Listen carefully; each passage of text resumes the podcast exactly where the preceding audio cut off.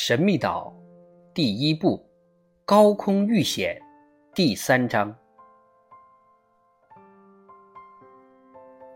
工程师史密斯被一股巨浪从网眼上冲走，其爱犬托普也因急忙跳出去救主人而失踪了。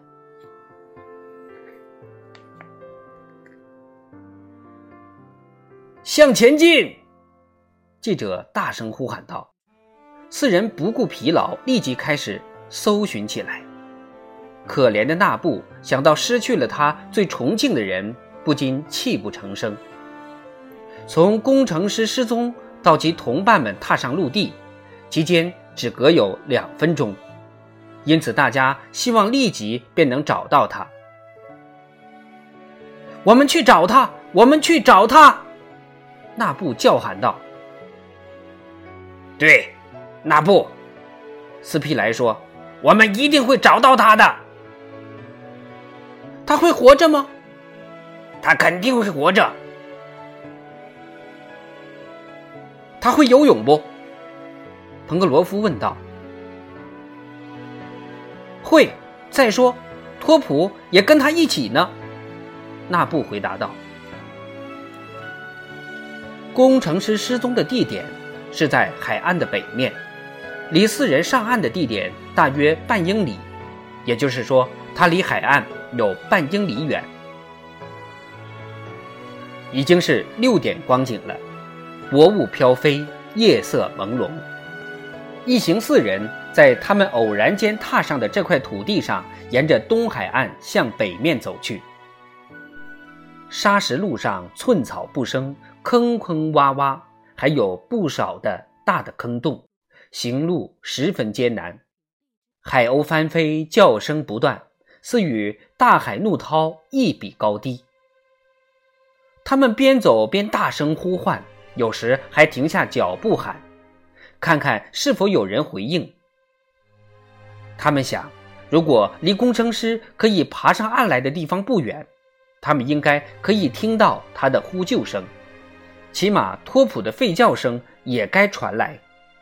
但是，除了波涛声和海浪拍岸的声响，他们没有听见其他什么声音，因此一行人只好继续向前搜索，不漏掉一个角落。二十分钟之后，他们被滚滚浪涛阻遏，陆地到此终止，他们已经走到一个海角尽头，眼前是海水正在猛烈地拍击着尖角。这是个夹角，水手说：“我们应该从右边原路返回，才能回到原地。也许他就在这儿。”那布说道，一边指着白浪翻滚的茫茫大海。我们再呼唤看看。于是四人齐声呼喊，但仍无人应答。再叫。仍然没有回应，只有海涛声。四人只好样样的返回，走的仍是高低不平的沙石路。但是水手发现，回去的路与来时的不同，海岸更加陡峭，地势在上升。他猜想，这儿的长长的斜坡应与黑暗中隐约可见其轮廓的高高的海岸相连。这一带。海岛较少，这海浪不太汹涌，海水较为平静，涛声不烈，几乎听不见海浪的拍击声。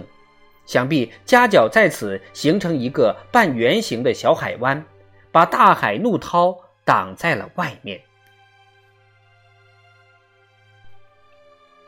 一行四人朝南走着，与工程师可能上岸的地方背道而驰。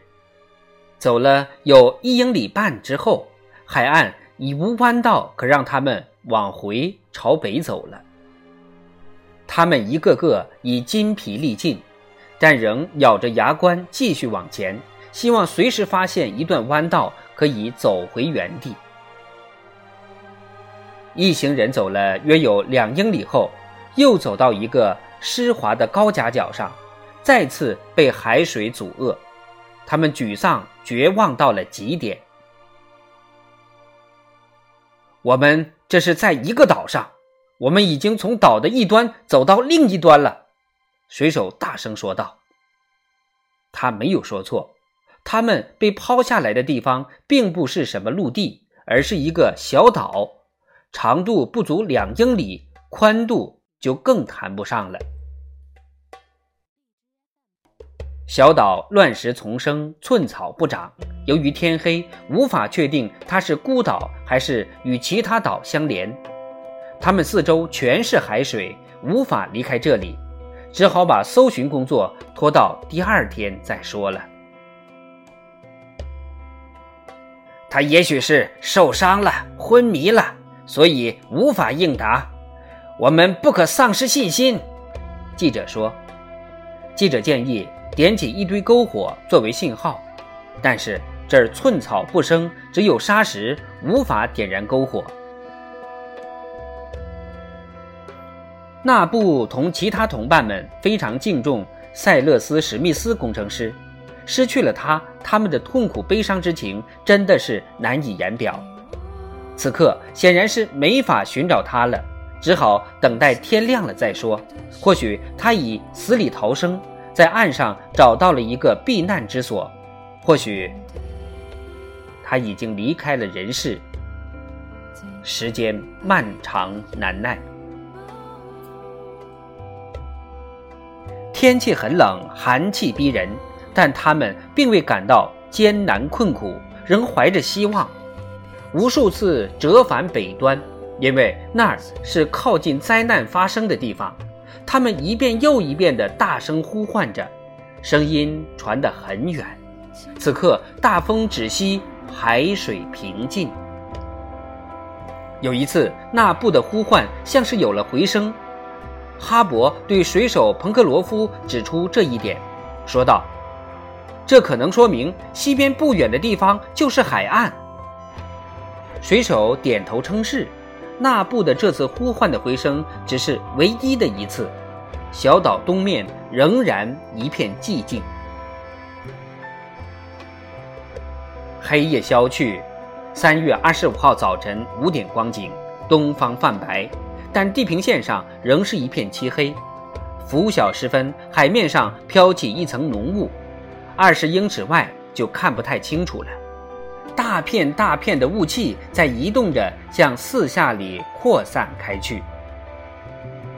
不幸的人们此时仍旧看不清周围的东西，但记者与纳布的目光向海上望去的时候，水手和哈勃则在往西边看去。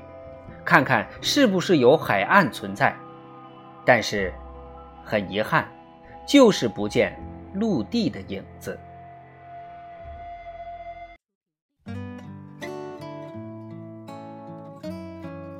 不要紧，水手说：“我虽然没有看见海岸，但我感觉得到海岸就在那边。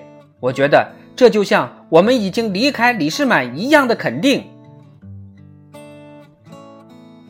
晨雾很快停止上升，这只不过是晴朗天空中的一层雾霭而已。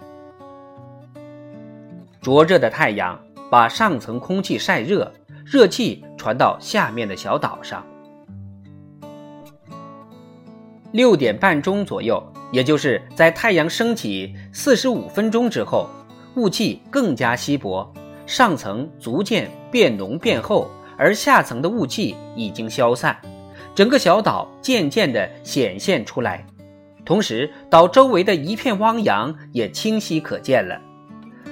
岛的东面不断地向外延伸，而西面则被一个险峻高耸的海岸所阻断。没错，那儿正是陆地，他们至少暂时是安全的了。小岛与对岸之间隔着一条海峡。宽约半英里，水流湍急，波涛声声。这时候，纳布也没和任何人说一声，便突然跃入水中。他急于游到对岸，向北面去。众人无奈，斯皮莱准备跟着游过去，但水手拦住他说：“怎么，你想游过海峡？是的，斯皮莱回答道。你先等一等，请相信我，那布一个人就可以救他的主人，无需大家一起上。